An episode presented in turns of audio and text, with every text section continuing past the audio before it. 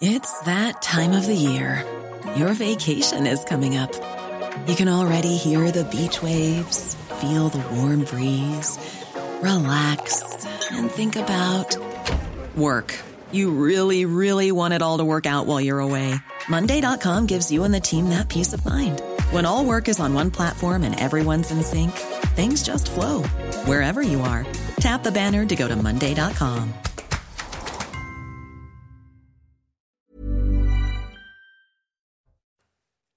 bonsoir à tous, très heureux de vous retrouver pour votre rendez-vous du samedi soir face à Boc Côté avec vous euh, Mathieu, bonsoir. Bonsoir. Arthur de Vintrigan, directeur de la rédaction de L'Incorrect, nous accompagne également. Bonsoir Arthur. Et puis j'en profite hein, pour rappeler la une de L'Incorrect ce mois-ci. Rencontre au sommet avec cette question, la France, qu'est-ce qu'il en reste? Dans un instant, le sommaire de l'émission, mais tout de suite le point sur les dernières actualités avec vous, Alexis Vallée.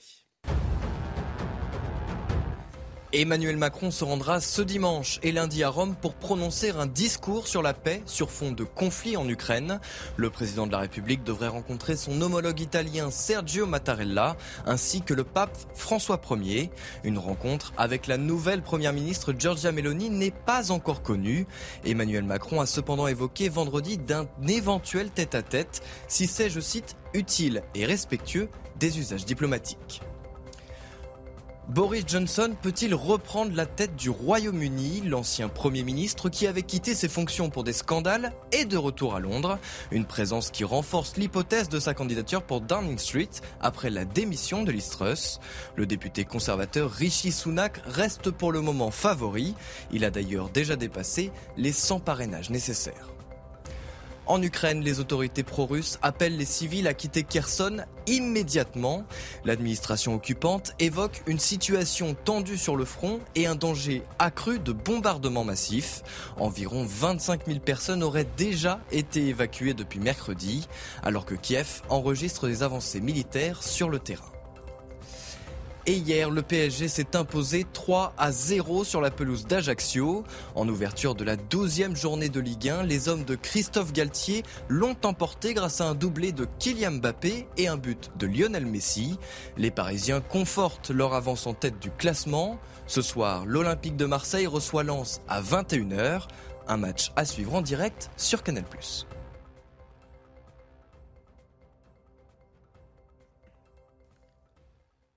Face à Bocoté au sommaire ce soir, après la sidération, l'affaire Lola continue de susciter l'émotion mais aussi la colère à travers tout le pays. À cela s'ajoute une tempête médiatique avec une partie de la droite notamment accusée de récupération politique.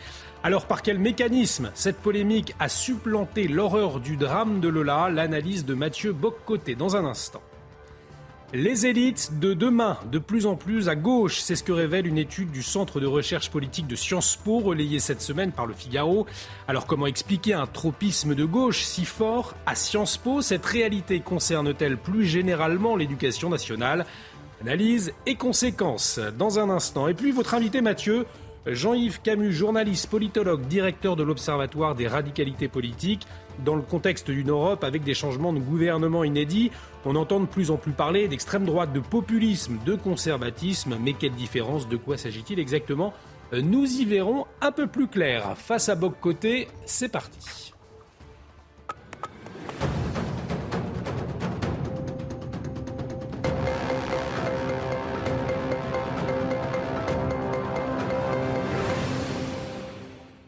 Et vous pouvez réagir bien évidemment avec le hashtag face à Bocoté et la France depuis une semaine plongée dans l'horreur absolue de l'affaire Lola. Euh, mais en une semaine aussi, elle est passée d'une émotion unanime à une violente polémique sur la supposée récupération du malheur de Lola.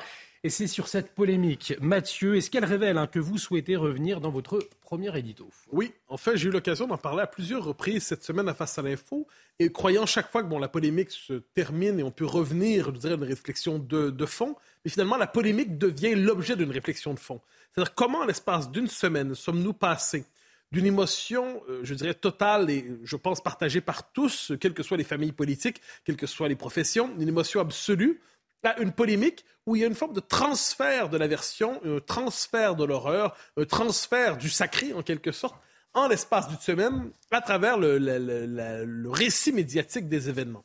Alors, j'y reviens simplement pour euh, garder les faits en tête. Il y a une semaine, à peu près, ouais, une semaine, on apprend non seulement la mort, mais on comprend que c'est une mort dans des circonstances atroces.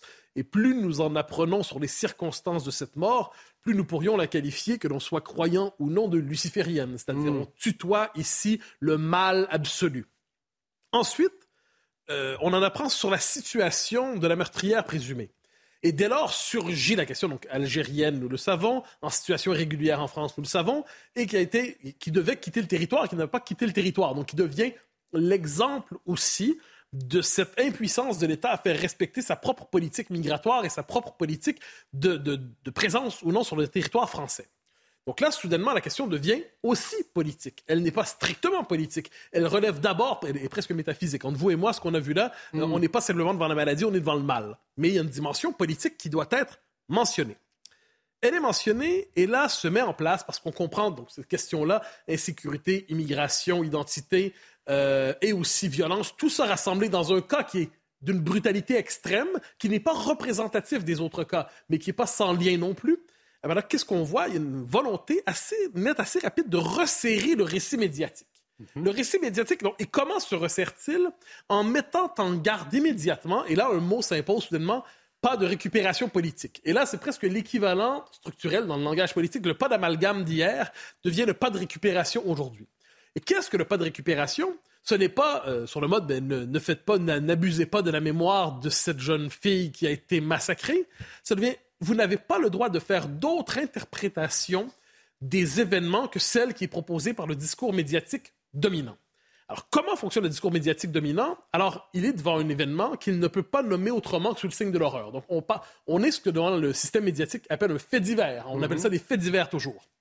Vous noterez en, passant, c'est assez intéressant, on est passé au, fil des ans du sentiment d'insécurité, donc c'était purement fantasmé, à la reconnaissance des faits derrière le sentiment d'insécurité. Ça, ce sont les. Mais on ne veut pas que ces faits aient une portée sociologique ou politique, donc hmm. on les qualifie de faits divers. En nommer un événement fait divers, c'est nommer son existence tout en expliquant qu'il ne doit pas modifier la trame médiatique dominante. Quoi qu'il en soit, là, on est devant euh, donc une espèce de discours qui se met en place pour nous dire c'est un fait divers, un fait divers atroce, certes, et on dit fait divers atroce, mais il n'est pas possible de réfléchir politiquement à cela, sociologiquement, à chercher à comprendre ce que ça veut dire et dans quelle mesure cet événement nous interpelle au-delà de l'horreur qu'il suscite. Donc, ce qui, donc, le discours se met en place, c'est pas de récupération, pas de récupération. On prétend parler au nom des parents. Comme chaque fois, vous noterez, à mm. chaque fois qu'il y a un événement comme celui-là, le système médiatique s'empresse d'aller voir les proches de la victime, ou la victime elle-même, c'est n'est pas morte, mais était victime d'agression, de viol, tout ça, pour lui faire dire ce que le système attend d'elle. Donc, c'est pas de récupération, pas de dimension politique. Je ne veux pas qu'on lit cette situation. On l'a entendu une fois, une jeune femme qui avait été violée. Elle dit, je veux pas euh, qu'on fasse un lien entre ça et la question de l'insécurité, l'origine de la personne qui m'a violée. C'était à Nantes, effectivement. Donc, ça, ça revient en boucle, cette, cette capacité du système médiatique à imposer immédiatement les formules toutes faites qu'il faudra ensuite réciter pour être dans le récit légitime. Et là, bon, qu'est-ce qu'on voit? Pas de récupération, mais aussi la décence exigerait la décence, la pudeur exigerait et la dignité exigerait de s'en tenir au récit médiatique dominant. Et si vous vous éloignez de ce récit, vous êtes alors accusé de faire de, la récupération politique. Et je note que dans le système du commentariat, euh, chez les politiques, très rapidement, parce que la pression médiatique cette semaine était d'une force incroyable, une pression exceptionnelle pour obliger chacun à répéter ses mots. Si on voulait appartenir au club des interprètes légitimes de la situation française, il fallait répéter en boucle les mots indiqués, les formules mentionnées, comme tout autant de slogans d'adhésion au système médiatique. Et ça permettait de se dire vertueux. Hein. et c'est paradoxal. Dire pas de récupération politique, c'est la meilleure manière de récupérer à son avantage en disant j'ai l'interprétation légitime. Mais une partie de la population, une partie de la classe politique, du commentariat n'accepte pas ce récit. Il y a des choses à dire sur ça qui ne se réduisent pas aux euh, faits divers atroces. Lorsque plusieurs entendent manifester leur désaccord, eh bien là, soudainement, le régime, ce que j'appelle le régime diversitaire, active son mécanisme de défense élémentaire. Et quel est le mécanisme de défense? C'est la dénonciation rituelle de l'extrême droite. Hein. Et ça, ça, me, ça me fascine. On peut dire tous les chemins mènent à Rome, mais tous les problèmes sociaux mènent à l'extrême droite. Et l'extrême droite toujours surgit, indéfinissable, souvent fantomatique, mais catégorie nécessaire pour diaboliser ceux qui sont dans un désaccord de fond dans une situation comme celle-là. Qu'est-ce qu'on voit ici? On nous dit, ben, c'est l'extrême droite qui cherche à récupérer. L'extrême droite, l'extrême droite. Et là, quand on dit extrême droite, c'est que le mécanisme de diabolisation est enclenché. Et on l'a vu avec la manifestation qui était avant-hier, je crois, si je ne me trompe pas, la manifestation euh, au devant, dans, dans le 19e. Mhm. Il y en avait eu partout en France, soit dit en passant. Je, je, suis fasciné du traitement qui a été réservé à cette manifestation. Je ne parle pas des désaccords politiques entre les partis, ça c'est mhm. bon. On a eu une équipe de ce que j'appelle une, chaîne info pro-gouvernementale, euh, plus encore qui est l'incarnation de l'idéologie officielle, euh, qui s'en va, qui se tourne vers la manifestation, qui en ramène quelques images. Et là, le journaliste qui construit son reportage nous explique que là, il a trouvé effectivement, il y avait à la fin de la manifestation, il y avait euh, la LI, mais la LI, euh, dans ce cas-là, ce qu'on pourrait appeler une vraie extrême droite, donc des racialistes, des suprémacistes, tout ça, donc des, gens qui étaient à la recherche de la des, des, des quasi-fachos. Bon, il y en avait. Ils étaient minoritaires, ils étaient groupusculaires. Mais la chaîne Info arrive et là fait ce reportage en disant voilà la scène la plus représentative de ce qui s'est passé à cette manifestation. Et dès lors, on construit la représentation médiatique d'une manifestation qui, loin de rassembler des gens ordinaires qui disent on veut seulement protester contre la possibilité d'une telle horreur dans notre société, on nous dit ah non, ah non, désormais, vous êtes complice de ces fous furieux qui criaient migrants, assassins et ainsi de suite. Donc une forme de chaîne de culpabilisation par association. On aurait envie de leur dire cette fois-là pas d'amalgame. L'occasion s'est pas présentée. Je note, je note, notre collègue ici, Elliot Deval, commentait la chose il y a quelques, je pense que c'était hier soir, et il disait très justement, il dit quand il y a eu les manifestations pour George Floyd, il y avait des militants radicaux qui disaient mhm. France, pays assassin, France, pays assassin. Est-ce qu'à ce, moment-là, les différentes chaînes info ont dit euh, voilà les seuls représentants, ce sont les seules images représentatives de la manifestation. Eux sont les vrais représentants. Donc tous les gens qui étaient là, non, non, non, sur son secondaire, la vraie image, ce sont les, les casseurs, les fous. Eh bien non, là, mais sur ce coup-là, sur cette manifestation, on l'a fait. Et deux derniers tout petits points. On n'a pas noté la présence des antifas, qui accessoirement étaient des qui ont provoqué la violence. Ils, viennent, on est devant une manifestation pour, parler, honorer la mémoire d'une jeune fille. Et là, on a des antifas qui arrivent et qui font un raid et qui cassent des gueules et qui agressent. Mais ça, ça fait pas partie du récit médiatique dominant.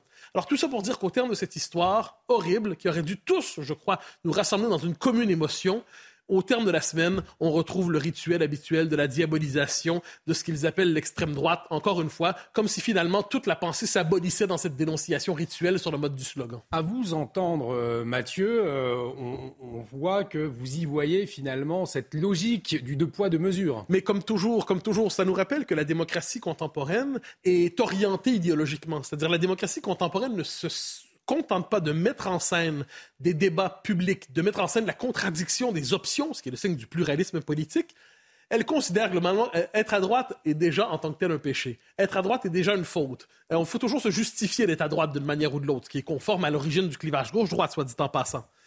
Je ne reviendrai pas sur tous les exemples qui ont souvent été donnés, mm. mais je les mentionne simplement. Euh, les photos du petit Island. On pouvait les montrer, les photos du petit, du petit Island, c'était pas de la récupération. Justifier ensuite une politique d'ouverture massive des frontières, euh, dans le cadre de la crise syrienne de 2015, ça, c'était pas de la récupération politique. George Floyd, des manifestations partout en Occident, en Suède, en France, au Canada, au Québec, en Grande-Bretagne, remettant en question la structure de nos sociétés pour un crime qui se passe dans un État américain. Non, ça, c'est pas de la récupération. Adama Traoré, mm ça, c'est pas de la récupération, c'est même pas de la commercialisation. Donc, en voyant tout cela, on est dans cette logique du deux poids, deux mesures. Et je pense que c'est ce qui révolte une partie de la population dans le traitement médiatique de l'information cette idée qu'on n'est pas capable d'aborder les faits avec un minimum de rigueur, que tout est orienté idéologiquement, mais c'est pas surprenant. C'est pas surprenant. Pensons simplement au, débat autour du racisme, hein, les théories sur le racisme. On va nous dire le racisme anti-blanc, c'est pas possible parce que le racisme, c'est nécessairement l'expression de la société majoritaire envers les minorités. Donc dire sale noir, c'est du racisme, puis effectivement, c'en est, et Dieu sait qu'il faut être absolument ferme par rapport à ça. Mais dire sale blanc, c'est pas du racisme, c'est une réaction légitime devant la suprématie blanche. Donc, devant cela, on a, autrement dit, assisté cette semaine au dévoilement des mécanismes de production du paria, de la colère légitime et de la colère qui doit se taire. C'est ce que vous, vous retenez avant d'Arthur, euh, c'est ce que vous retenez finalement euh, euh, cette semaine de, de, cet épisode De la puissance, en fait, d'un système médiatique qui est capable de n'importe quel fait, de transformer n'importe quel événement en bouleversant, en scandale politique, en nous disant qui nous devons, au terme de cette semaine, tenir pour coupable, et non pas, qu'on se rende compte, au terme d'une semaine, on a presque oublié le, visage de la meurtrière présumée, et la colère se canalise désormais sur ceux qui ont protesté contre cette situation. Ça nous parle de la puissance du système médiatique. Je dirais par ailleurs que ça nous donne envie de relire. Ça nous donne envie de relire quelques auteurs dont j'aimerais mentionner le nom parce qu'il me semble important. Mm Miloche, pour son livre La pensée captive, qui s'intéresse au dédoublement de la pensée. Que se passe-t-il quand vous voyez une réalité, mais votre système de pensée est fait pour décrire autre chose, pour demeurer socialement respectable? Orwell, George Orwell, la réflexion sur le langage, sur la langue. Arthur Kessler, sur les mécanismes d'invisibilisation de ce que l'on voit. Et Solzhenitsyn, sur l'institutionnalisation du mensonge et le devoir tout simple de dire la vérité, du moins telle qu'on la voit. Arthur, est-ce que cette affaire Lola, elle a aussi pour vous révélé des mécanismes de la manipulation politique? Alors, euh, une enfant est morte, un crime immonde, abject, incompréhensible de gratuité, comme seul le mal peut s'en orgueillir. Euh, c'est l'innocence abattue au coin de la rue, sans motif ni revendication. Je partage l'analyse de Mathieu. Il y a quelque chose de luciférien, évidemment. La coupable est algérienne, clandestin, mais nous sommes sommés de ne pas le dire. Par contre, elle serait aussi SDF et sa mère se battait pour que ses trois enfants s'en sortent. Et là, nous sommes sommés de l'entendre. Euh, est-ce que, parce qu'elle serait immigrée, qu'elle aurait commis cette barbarie son nom Bien sûr que non, pas plus parce qu'elle serait sans le sou et sans père. Nous avons entendu donc toute la semaine euh, la dénonciation d'une soi-disant immonde récupération parce qu'une manifestation était organisée. Mathieu l'a rappelé, il y en a eu plusieurs dizaines dans toute la France, hurlés à l'ignominie parce qu'on surfait sur cette barbarie convoquant même avant que les parents eux-mêmes s'expriment l'avis euh, des parents. Et la machine médiatico-politique s'est mise en branle pour étouffer ce drame. Et je dis bien étouffer parce que lorsqu'on ordonne le silence pour Lola et qu'on exige du vacarme pour d'autres, c'est qu'on veut étouffer quelque chose. Oublions d'ailleurs au passage que le silence est aussi une récupération. Alors, la question que je veux poser, c'est qui sont-ils pour juger la sincérité de la colère? Qui sont-ils euh, pour analyser, tel des biologistes, de la bien-pensance, euh, la sincérité de des larmes? Qui sont-ils pour euh, révéler ou dire ce que c'est que la récupération, ce que n'est pas la récupération? Ou pour imposer un rétro-planning de communicants avec des éléments de langage? Pour enterrer en fait finalement des réponses et d'éviter surtout de penser contre soi-même, alors que la seule question, c'est est-ce qu'on aurait pu éviter cela? Et la réponse est oui, sans débat, sans mais et sans virgule. Le coupable, la coupable n'aurait jamais dû être en France, point. Et c'est pourquoi c'est un fait de société et pas un fait divers, parce que justement, il y a une responsabilité politique et médiatique, non pas qu'ils aient bien entendu voulu la mort de leur enfant, de cet enfant, mais parce que leur idéologie, leur incompétence, leurs mensonges leur ont permis, ont permis que cette coupable, que cette euh, affreuse dame croise la victime. Et la responsabilité, c'est simple, les OQTF, si, l'OQTF était appliqué, la, la Polola n'aura jamais croisé son bourreau. Le mensonge, ils annoncent 100% d'OQTF, mais n'allouent un budget que pour en appliquer 20%. Euh, l'incompétence, parce que si on suit ce qu'a écrit Paris Match, la, la, tueuse aurait bénéficié d'un statut de mineur non accompagné, alors qu'elle vivait avec sa mère, et en même temps aurait bénéficié d'un visa d'étudiant, et en même temps n'aurait jamais demandé la nationalité française. Et enfin, euh, une idéologie, évidemment, parce que si on regarde, ceux qui hurlent à la récupération hurlaient à la récupération pour Jérémy Cohen, alors qu'on découvrait après que c'était le père de la victime qui a demandé à Eric Zemmour de médiatiser l'affaire. Pareil pour la famille d'Arnaud Beltrame en disant on ne veut pas que des mairies RN rebaptisent la rue de, notre, de notre enfant, de notre frère. On découvre ensuite que c'était faux.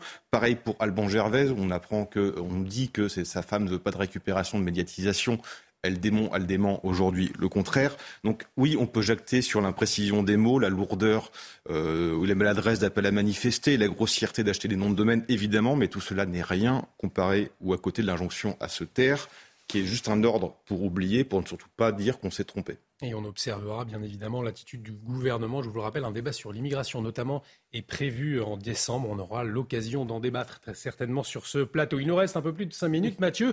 Euh, on va s'intéresser à la gauche et à Sciences Po, puisqu'une étude du CEVIPOF, alors c'est le Centre de recherche politique de Sciences Po, euh, a été relayée cette semaine dans le Figaro, une étude consacrée au positionnement politique des étudiants.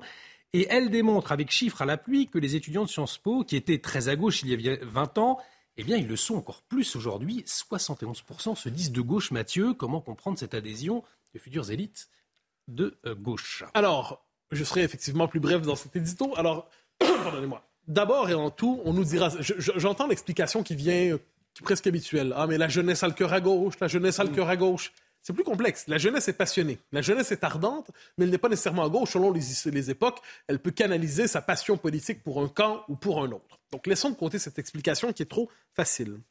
Ensuite, notons qu'il ne s'agit pas de n'importe quelle gauche. C'est la gauche générale Mélenchon, pour le dire ainsi. 58% hein. auraient voté pour lui au premier tour de la présidentielle. Et si je ne me trompe pas, 71% se disent de gauche. C'est quand même pas rien non plus. Alors, que se passe-t-il exactement? On pourrait dire, premièrement, qu'ils sont sensibles au discours ambiant, tout mhm. simplement ils sont attachés à la cause publique. Sciences Po, c'est fait pour attacher, euh, amener les gens qui sont intéressés à la vie publique. Mais plus on s'intéresse à la vie publique et au discours médiatique dominant, plus les formules, les rituels, les slogans qui forment l'esprit sont euh, conformes à la logique du progressisme. Ensuite, c'est le discours qui domine dans les institutions productrices de l'élite. Et ça, je pense, c'est la chose la plus importante.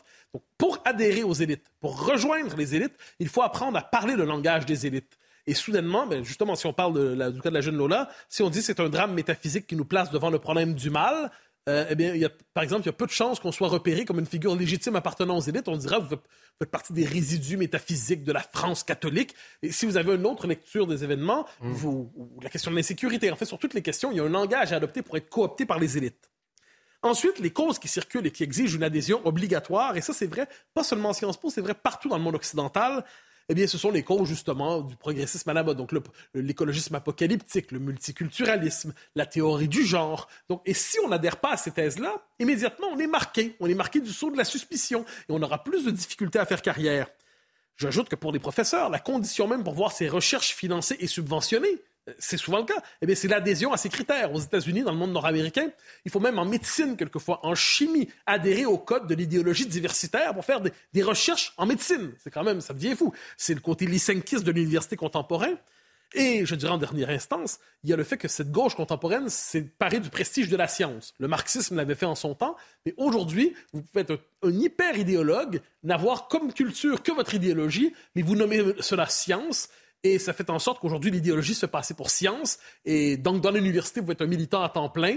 Et, sans jamais produire un savoir véritable et légitime. En quelques mots, euh, Mathieu, avant d'écouter Arthur, euh, votre démonstration, elle marcherait pour l'éducation nationale? Vous diriez la même chose? Ben, Je pense que plus largement, les mécanismes euh, de la transmission de la culture sont ainsi marqués un peu partout. J'y reviens partout dans le monde occidental mhm. où on assiste véritablement à une idéologisation des contenus scolaires, une idéologisation de la transmission du savoir et des connaissances. En fait, c'est le changement du rôle de l'école. On, on, demandait à l'école d'assurer la transmission de savoir et une culture, un patrimoine de civilisation.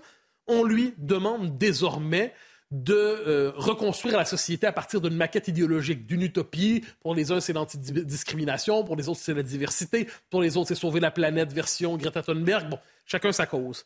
Alors, on pourrait se demander, est-ce que Sciences Po pourrait résister à cette tendance idéologique? Mm. Eh bien, je dirais une chose tout simplement, Sciences Po était une institution qui avait pour vocation de former les élites françaises dans l'esprit français. Elle, elle s'est donnée pour mission désormais de rejoindre les standards, c'est les standards d'université, les palmarès internationaux d'université.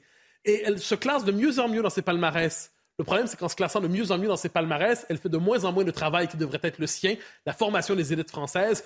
Plus Sciences Po devient un campus américain extra-territorial, extra-frontalier, moins Sciences Po fait son travail d'université française et plus elle est idéologiquement médiocre. Arthur, quelques secondes, qu'est-ce que vous retenez du travail intellectuel de Sciences Po, vous de votre côté? Bah, Pas grand-chose. Si on regarde, Sciences Po a fait plus parler d'elle pour ses esclandres. Hijab Day en 2016, euh, Finkelkraut qui doit faire une conférence sous protection policière, évidemment. Euh, Jordan Bardella qui n'a pas le droit d'aller à Bordeaux. Sciences Po Strasbourg qui refuse une promotion euh, au nom de Samuel Paty. Voilà, ça fait beaucoup parler d'elle. Pourquoi? Deux raisons très simples et très rapidement. L'entrée n'est plus sur concours écrit plus que sur concours écrit, il y a beaucoup d'euros, donc ça permet d'avoir de trier aussi les élèves qui ont envie d'avoir. Et ensuite, c'est une minorité, faut pas l'oublier, c'est une minorité. C'est pas que par les cours, c'est une minorité. Et pourquoi? Parce que cette minorité-là d'extrême gauche arrive à diriger la vie politique en se faisant lire dans les bonnes instances, en créant des associations sous couvert de bonnes actions antiracistes, intersectionnelles, féministes, ce que vous voulez, pour diffuser encore plus d'idéologie. Donc, si on veut régler le problème, s'il y a un problème à régler, c'est pas à chercher dans les cours, c'est plus à chercher dans la sociologie, l'environnement de ces petite minorité active ultra militante qu'ailleurs. Merci beaucoup Arthur. On a parlé de, l'extrême gauche, on parle aussi souvent euh, d'extrême droite, de populisme, de conservatisme. De l'autre côté, on ne sait pas toujours de quoi il s'agit. Justement, restez avec nous, on va en parler dans un instant avec votre invité Mathieu. A tout de suite sur CNews. De retour sur le plateau de Face à Bocoté. Dans un instant, l'invité de Mathieu Bocoté pour cette deuxième partie. Mais avant, le rappel des titres avec vous, Alexis Vallée. Édouard Philippe échappe à une mise en examen dans la gestion gouvernementale du Covid. Une enquête est en cours pour mise en danger de la vie d'autrui et abstention volontaire de combattre un sinistre. La Cour de justice de la République, en charge du dossier, a placé l'ancien Premier ministre sous le statut de témoin assisté. Les magistrats ont estimé qu'il n'avait pas réuni les indices graves ou concordants nécessaires pour engager les poursuites. En Iran, les protestations entrent dans leur sixième semaine. De nouvelles manifestations ont eu lieu ce samedi, mais difficile d'en évaluer l'ampleur, car le gouvernement a restreint l'accès à Internet. Mais selon l'ONG Iran Human Rights, les répressions menées par les autorités auraient déjà fait au moins 122 morts, dont des enfants.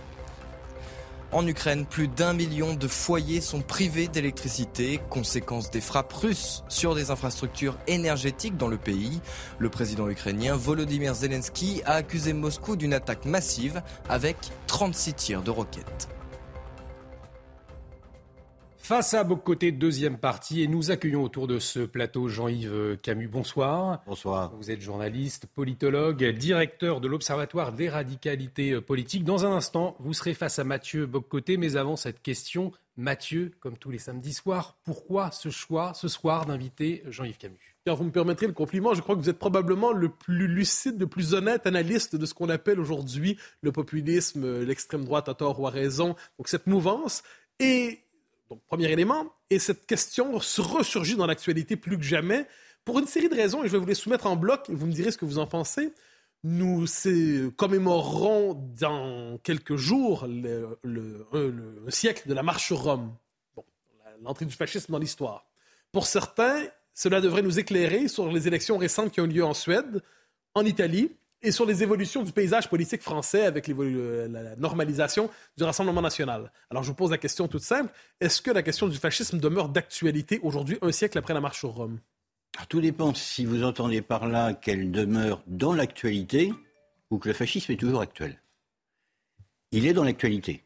Il est dans l'actualité par le simple fait justement que d'aucuns ramènent euh, les victoires électorales de partis nationaux conservateurs ou populistes à la notion d'extrême droite. Euh, est-ce qu'il est actuel? Alors, il existe toujours des groupuscules se réclamant, y compris en Italie, du fascisme, principalement d'ailleurs sous sa forme, j'allais dire fascisme social de la République de Salo, ce qui n'est pas exactement celui des origines. Il existe même des néo-nazis, qu'on devrait plutôt appeler des néo-nationaux-socialistes, puisqu'en fait, ils réécrivent très largement et l'histoire et le contenu du national-socialisme hitlérien. Mais est-ce que le fascisme a encore une chance d'arriver au pouvoir quelque part en Europe aujourd'hui? La réponse est clairement non. D'abord parce que, et ça on, le dit très peu, c'est une manière de faire de la politique, le fascisme, qui est très associée à l'ère des masses, pas à l'ère postmoderne. Le fascisme, ça repose sur la mobilisation des foules. Ça repose pas sur l'idée que se fait de la politique de personnes qui sont derrière leur écran d'ordinateur et qui, par les réseaux sociaux ou en piochant l'information sur Internet, se font leur propre bricolage idéologique. Ensuite, le fascisme, il est historiquement marqué par le choc absolument énorme de la Première Guerre mondiale. Il est souvent le fait de gens qui ont vécu à la fois comme une épreuve, bien sûr, mais aussi comme une forme de régénération la fraternité du front, euh, la guerre, la guerre. Regardez, regardez Junger, Junger et von Salomon. Et euh, bah, aujourd'hui, nous n'avons pas euh, la, même, la même configuration politique. Donc non, ni le fascisme, ni le néo-national-socialisme n'ont la moindre chance, je crois, d'arriver au pouvoir. Et d'ailleurs, quand on parle de l'Italie, il y a une chose qui est absolument ahurissante, que l'on oublie euh, depuis quelques semaines qu'il en est question de rappeler, la coalition qui vient de prendre le pouvoir est exactement la même que celle qui est arrivée au pouvoir lors du premier gouvernement Berlusconi en mai 1994. Et voilà donc qu'on nous serigne qu'il y a quelque chose de nouveau, qui est l'arrivée de Giorgia Meloni. Non, il n'y a rien de nouveau. Ce sont les trois mêmes partis, Forza Italia, Berlusconi, l'Alliance nationale qui aujourd'hui s'appelle Fratelli d'Italia, et la Ligue du Nord, qui aujourd'hui s'appelle la Lega avec Salvini. Simplement, c'est le rapport de force qui a changé, c'est-à-dire que aujourd'hui, c'est Fratelli Italia qui est le partenaire majeur, qui recueille le plus de voix, et c'est Berlusconi euh, et la Lega qui sont les partenaires mineurs. Mais enfin, pratiquement 20 ans après, on semble ne plus s'en souvenir. Alors, on a quelquefois l'impression, et François Furel l'avait suggéré, que l'antifascisme avait survécu au fascisme et sans quelquefois le besoin de, générer des définitions nouvelles du fascisme pour continuer de chasser l'ennemi vaincu. Est-ce que cette description correspond un peu à la situation de l'antifascisme aujourd'hui en Europe? L'antifascisme a évidemment survécu au fascisme puisque nous sommes partis, euh, à compter de la libération, de l'idée selon laquelle de l'idée exacte, à mon sens, selon laquelle les horreurs qui avaient été commises euh, étaient tellement abominables qu'il fallait empêcher à tout prix euh, qu'elles se reproduisent, où que ce soit. Mais aussitôt que cela a été énoncé, on a vu une quantité euh, industrielle de détournement du terme. Le, détournement le plus aberrant étant celui opéré par, les régimes communistes, qui en fait avaient l'ambition et euh, clamaient jusqu'à leur ultime fin qu'elles avaient éradiqué alors le nationalisme, le fascisme, le racisme, l'antisémitisme et jusqu'à l'appartenance de classe on a vu avec quelle rapidité, dans ces pays, euh, les, idéologies anciennes, conservatrices, nationalistes, ont réapparu. Ce qui veut dire qu'au fond, le communisme, tout, en faisant profession d'avoir éradiqué euh, le mal, était en somme passé un peu comme l'eau sur les plumes d'un canard. Ensuite, que l'on soit opposé euh, au conservatisme, on peut être opposé au conservatisme. Que l'on soit opposé à la démocratie autoritaire ou à la démocratie libérale, oui, on peut l'être. Mais il ne faut pas commettre l'erreur de ramener tout cela au fascisme. Il faut, lire. Il faut commencer par lire les auteurs que l'on combat. Et ça, c'est quelque chose que les antifascistes font très peu. Ils, partent d'un présupposé. Ce présupposé, il est que, au fond, d'abord, ça n'est pas de la pensée c'est de la propagande. Si, il existe effectivement des théoriciens de la démocratie libérale, et il existait même des théoriciens du fascisme. Et ensuite, ils partent du principe que tout est fascisme. Et c'est là qu'on commence assez largement à, déraper, parce que si tout est fascisme, on va dire tout ce qui est sur le flanc droit de la droite conservatrice et libérale traditionnelle, si tout cela est fascisme, alors finalement plus rien ne l'est. On se bat contre euh, des, objets qu'on ne définit pas. Et d'ailleurs, ça nuit considérablement à l'efficacité de la riposte. C'est-à-dire que le, mouvement antifasciste, qui a été puissant, notamment en France, et qui l'est un petit peu partout euh, dans, dans, les pays occidentaux, doit s'apercevoir que, au fond, il n'a pas réussi à contenir la vague qu'il prétend euh, combattre, et qui d'ailleurs, enfin sur le terme de vague, on pourrait, dire beaucoup, parce que ça n'est pas une vague uniformément, stable en Europe. Il y a des progressions, il y a aussi des ressacs. Je passerai la parole à Arthur de Vatrigan dans un instant, mais un dernier mot, de, dernier terme de définition avant de passer à la France. Un terme s'est substitué au fil du temps à fascisme pour dénoncer euh, le mal politique en Europe occidentale, c'est extrême droite. Est-ce que ce terme est aujourd'hui aussi imprécis que le précédent dans les temps présents? Est-ce que le concept d'extrême droite réfère à une réalité politique vivante aujourd'hui ou est-ce que nous abusons des définitions qui, en, qui, s'y associent? On, en abuse évidemment. celui qui est sans doute le plus grand spécialiste mondial des, populismes et des droites radicales, mon collègue américain euh, Casmud, euh, a l'habitude d'expliquer qu'il existe une foultitude de définitions euh, de l'extrême droite, dont certaines, je cite, ont l'apparence d'une liste de commissions. Pourquoi? Parce qu'au fond, comme vous allez au supermarché avec votre liste de courses qui peut faire deux pages, certains euh, de, mes collègues euh, définissent l'extrême droite selon une liste de critères qui est tellement longue et qui est tellement complexe que finalement personne ne rentre dans les cases. Et d'ailleurs, est-ce que le but est véritablement de faire rentrer un parti politique dans les cases? Parce que tout en politique est hybridation, emprunt, mutation. Alors l'extrême droite, c'est toujours, selon Gasmudet, et je souscris pour ma part à cette définition, ceux qui refusent la démocratie libérale. Il existe encore des partis politiques qui refusent la démocratie libérale dans le sens de démocratie pluraliste, dans le, sens de démocratie qui respecte les libertés individuelles et la séparation des pouvoirs.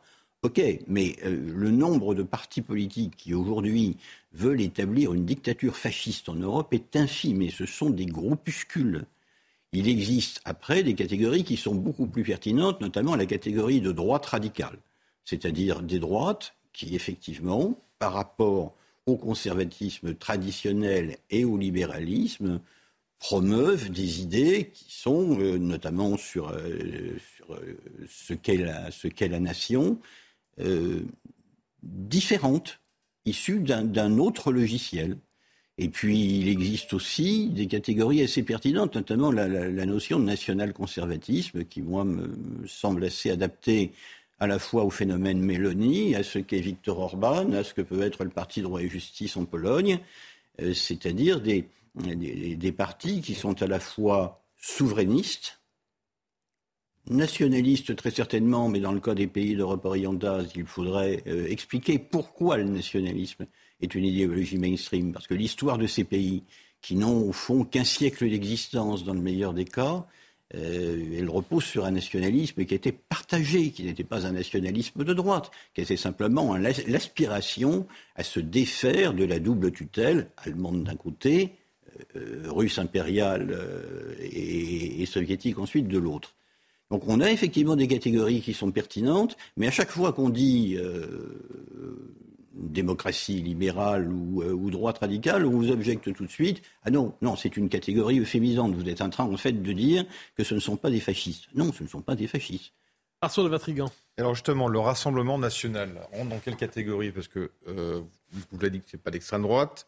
A priori, vous voulez pas citer dans les nationaux conservateurs, euh, dans la droite ultra non plus, ou la droite radicale. Est-ce qu'elle peut rentrer dans une catégorie? Et surtout, est-ce que le Rassemblement national a vraiment fait une mue, une vraie diabolisation, ou c'est un, narratif médiatique? Non, ce n'est pas un narratif médiatique. Je crois que Marine Le Pen a très vite compris qu'il était impossible d'accéder au pouvoir, ou même d'envisager d'y accéder, en continuant sur la voie de son père et en expliquant qu'il y avait des doutes sur l'existence des chambres à gaz euh, ou qu'il y avait des races supérieures aux autres. Elle a, d'autant plus vite compris qu'elle ne pense pas la même chose. moi, je crois qu'elle est, elle est sincère sur cette question-là. D'ailleurs, ce qui obsédait son père, simplement parce qu'il est de sa génération, ne la concerne guère. La Seconde Guerre mondiale, ça n'est pas l'horizon intellectuel de Marine Le Pen, et la guerre d'Algérie non plus. D'ailleurs, Marine Le Pen, c'est la fille de la génération 1968. Et elle est avec son temps. Donc elle considère effectivement, et elle a raison, que son père a mis le parti politique qu'il avait euh, dirigé dans une impasse par ses multiples déclarations outrancières, le rendant par là même inacceptable comme partenaire de gouvernement et même comme force politique légitime aux yeux de la droite conservatrice et libérale qui aurait pu, sur un certain nombre de points, s'entendre euh, avec, euh, avec le FN, mais qui ne l'a pas pu. On l'a bien vu en 1986. Le premier Rassemblement national, c'est pas celui de Marine Le Pen, c'est la manière dont Jean-Marie Le Pen, lorsque la gauche introduit la proportionnelle en 86, rassemble autour du Front National, j'allais dire du noyau dur, des gens qui sont des notables venus de la droite traditionnelle, Olivier d'Ormesson par exemple, ou des gens qui viennent du RPR. Donc il essaye d'élargir. Et, il réussit, 35 députés euh, avec, euh, au scrutin de 1986. Et puis il y a l'année suivante, euh, au mois de septembre, la fameuse affaire du point de détail. Et là, on voit finalement ceux qui étaient venus repartir. Parce que oui, ils partagent effectivement la conception de la nation de Jean-Marie Le Pen, oui, ils partagent son patriotisme, ils partagent un certain nombre de ses valeurs, y compris sur l'immigration, mais pas sur la Seconde Guerre mondiale. Alors que reste-t-il, parce qu'on a commémoré tout récemment les 50 ans du Front National, devenu Rassemblement National, que reste-t-il du Front National dans le Rassemblement National? Est-ce encore néanmoins, d'une certaine manière, le même parti? Ou est-ce que la mue est telle qu'on doit parler de deux partis différents? Quand on s'intéresse aux électeurs, on s'aperçoit que le triptyque qui motive le vote, à l'époque du Front National et à l'époque du Rassemblement National, reste le même. C'est le triptyque identité, immigration, sécurité, ou réaction à l'insécurité. Ça, c'est une chose. Mais le parti en lui-même n'a pu que changer. Moi, j'ai connu au, Front National des années historiques des gens qui avaient euh, participé à la collaboration, milité avant-guerre, euh, participé aux guerres coloniales. Vous savez, la biologie fait son œuvre. Hein. Ces gens ne, sont plus, et en tout cas, plus aucun n'est en responsabilité depuis déjà longtemps. Donc, euh, il y a des mutations qui sont absolument réelles. Il reste un cœur de doctrine. Le cœur de doctrine, à mon sens, c'est la priorité nationale. C'est véritablement cela qui, pour l'instant, fait la différence avec le logiciel idéologique du reste de la droite. Et puis une forme de souverainisme qu'on n'a pas pu voir à l'épreuve. C'est cela qui est un peu gênant, c'est qu'en fait, contrairement à ce qui s'est passé en Italie, où on a vu Gianfranco Fini, on va voir Madame Meloni aux manettes, et on va pouvoir juger la manière dont son souverainisme interagit avec, Bruxelles, le Rassemblement national n'ayant jamais été au pouvoir, on ne peut pas savoir comment ça se passera. Est-ce que, enfin, Marine Le Pen ne dit plus qu'elle veut sortir de l'Union européenne, en tout cas pas dès le début de son mandat.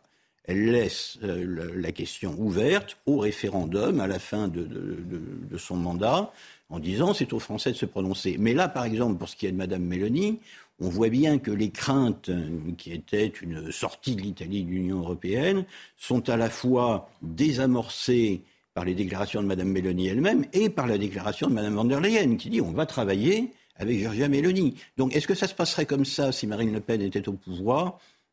Oui, je, je pense qu'il y a de bonnes chances nationaux conservateurs en Italie, nationaux conservateurs, dit-on aussi en Suède, nationaux populistes peut-être en France. Est-ce que vous avez dit, c'est peut-être pas une vague, c'est peut-être pas le bon terme pour parler de ça, mais est-ce qu'il s'agit d'une reconfiguration durable du paysage politique de l'Europe de l'Ouest ou est-ce qu'il s'agit d'une parenthèse selon vous? Non, je crois que précisément la notion de la parenthèse est quelque chose qui a considérablement faussé notre vision des droites après la guerre, parce qu'on a considéré qu'au fond, ce qu'on baptisait extrême droite, avec beaucoup de guillemets, était une parenthèse et que la droite nationale euh, ne reviendrait jamais, qu'elle était tellement discréditée qu'au fond, elle ne pourrait jamais redevenir une, force politique. René Raymond, dans son livre canonique sur les, sur les droites en France, dans l'édition de 1982, c'est-à-dire un an, deux ans avant la véritable émergence du, du Front National, renvoie tout cela à l'inexistence politique. Or, on a eu tort. La, deuxième chose, euh, c'est que on voit aujourd'hui, et ça, ça me paraît fondamentalement important, qu'il y a une créativité idéologique chez les nationaux conservateurs qui n'existe plus, euh, notamment chez les libéraux, qui sont en fait devenus de simples administrateurs euh, du quotidien selon les règles du marché et selon une idéologie qui n'innove plus. Or, il y a de la créativité, il y a des livres euh, qui n'ont pas toujours en France un écho, qui ne sont même pas toujours euh, traduits. Alors je cite au hasard de mes lectures hein, Patrick Deneen euh, aux États-Unis, Rod Dreher, toujours aux États-Unis, qui, est un auteur à mon avis important, en tout cas pour les catholiques, Yoram Amazoni en Israël, Pierre Manon et Chantal Delsol en France, entre autres. Et on, on voit véritablement une un renouveau intellectuel, me semble-t-il, dans les années 2000 du national-conservatisme, y compris d'ailleurs en Pologne avec quelqu'un comme Richard Legutko qui dirige la délégation du, PIS au Parlement européen qui pour le coup a été, traduit euh, pour l'un de ses ouvrages euh, en France. Et, en face, ben, finalement, on a euh, qu'est-ce qu'on vous vend? Qu'est-ce qu'on vous vend? La, capacité à gérer, la capacité à éviter précisément que l'arrivée au pouvoir de l'un ou l'autre extrême chamboule alors la société, mais chamboule quand même avant tout la bonne marche des affaires. Il nous reste une trentaine de secondes. Je me permets une question toute simple en fait et compliquée tout à la fois. Vous parlez de renouveau idéologique, de créativité idéologique. Quel est le, quel est le moteur de cette créativité idéologique? Le fait qu'on est peut-être arrivé à une distance temps euh,